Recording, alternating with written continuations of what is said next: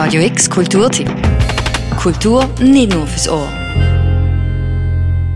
Wir Menschen müssen uns hüten, dass die Decke uns nicht ganz bald auf den Kopf stürzt.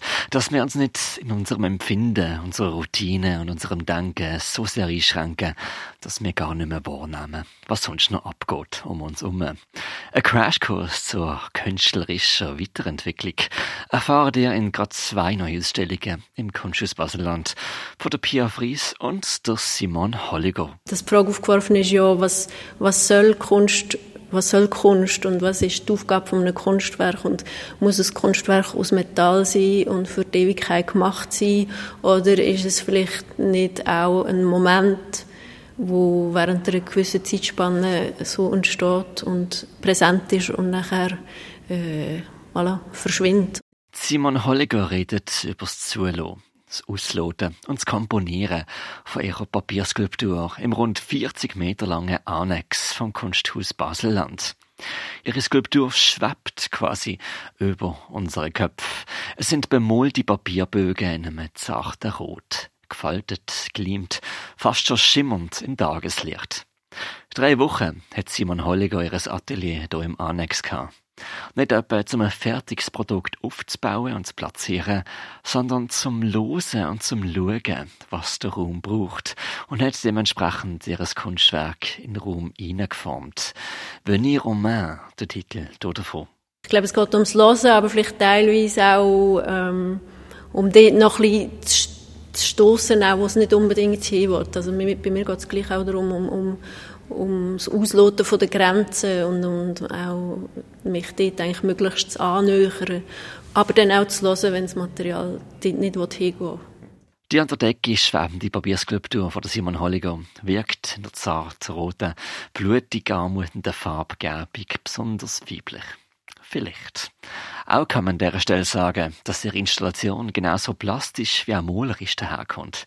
Und in dem Sinn ist Simon Holliger ganz noch auch an der parallel aufgegangenen Ausstellung von Malereien von der Pia Fries. So dick auftragen sind die Ölfarben, wie Paste aus der Tube und mit einem kalkulierten Kosmos an Pigment dazwischen. Aber auch Pia Fries malt nicht nach Vorbild, sondern nach Ruhm, Dön und sagen wir, Klang von einem Bild?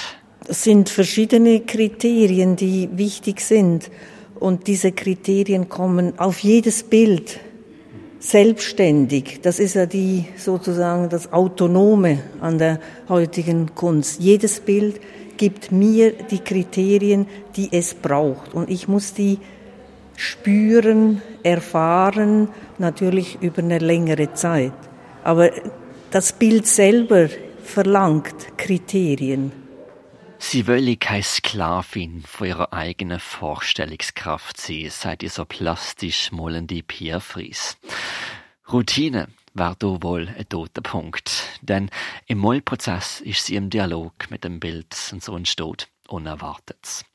Umso spannender also zeigt das Kunsthaus Baseland gerade mehrere Werke aus den letzten rund 30 Schaffensjahren von der Pia Fries. Auch wenn mir an dieser Stelle gerne erwähnen wird, dass in den 80er Jahren Meisterschülerin vom Gerhard Richter war, sind ihre Malerien doch eigen. Wo die frühen Arbeiten noch nicht so viel Wissefläche zwischen den Farben hatten, öffnet sich das mit neueren Weg mehr und mehr.